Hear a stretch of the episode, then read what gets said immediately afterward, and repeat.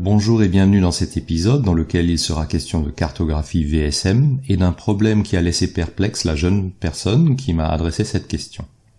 Je dois réaliser une cartographie VSM et lorsque je mesure le temps de cycle de chaque opération et que j'en fais la somme, je trouve un temps inférieur à la somme des temps de cycle théoriques. Comment expliquer cette différence? Que dois-je faire? Avant toute chose, il faut se poser la question, la différence est-elle significative? Par significative, j'entends supérieur à 5% par exemple, qui est une limite arbitraire.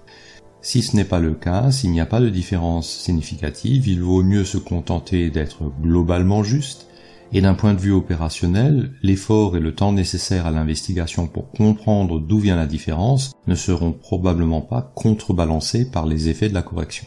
Ceci d'autant plus si les temps d'attente dans les stocks et en cours sont importants, comparativement à la différence de temps de cycle, car dans ce cas, travailler à réduire les stocks et en cours est un levier d'amélioration plus important pour gagner en temps de traversée que de rétablir la vérité sur les temps de cycle. Néanmoins, si pour des raisons sérieuses et impérieuses, il faut rétablir la vérité à propos des temps de cycle, il faut engager les investigations. Première piste, les tangams ont été attribués par analogie avec des produits similaires et on a fait un copier-coller des données sans prendre la peine de vérifier la véracité de cette similitude. On peut imaginer un processus d'usinage de pièces relativement similaires, passant sur les mêmes machines pour des opérations similaires, mais les dimensions des pièces ne sont pas les mêmes, ce qui explique que certaines références s'usinent plus rapidement que d'autres. Deuxième piste, les gammes ne sont pas respectées. Dans ce cas, il faut vérifier s'il s'agit d'une mauvaise ou d'une moins mauvaise pratique. La mauvaise pratique est une modification non validée des réglages ou de la manière de faire.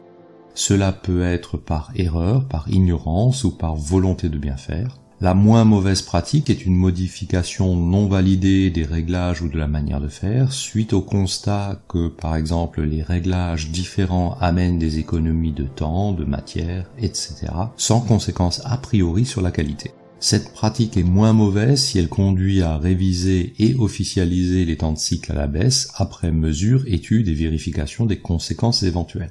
Troisième piste, l'attribution de coefficients correcteurs ou d'allocations non révisés. Cela peut être des vitesses d'usinage abaissées suite à des problèmes de qualité, problèmes qui ont été résolus depuis, mais sans que les coefficients correcteurs ou les allocations supplémentaires n'aient été supprimés. Les personnels qui ont connaissance des circonstances et des modifications reviennent au réglage antérieur et peuvent usiner plus rapidement que ne prévoit la gamme. Au-delà de ces quelques pistes auxquelles je pense spontanément, il peut y avoir bien d'autres raisons à cette différence de temps. Pour en établir la cause, il faut mener les investigations comme on ferait pour une résolution de problème. Si vous avez été confronté à un cas similaire et que vous souhaitez partager votre témoignage, je vous invite à le faire au travers des commentaires de cette vidéo. Si vous avez trouvé intérêt et valeur à celle-ci, merci de lui donner un pouce levé et de la partager. Merci pour votre intérêt, abonnez-vous et à bientôt sur l'un de mes médias.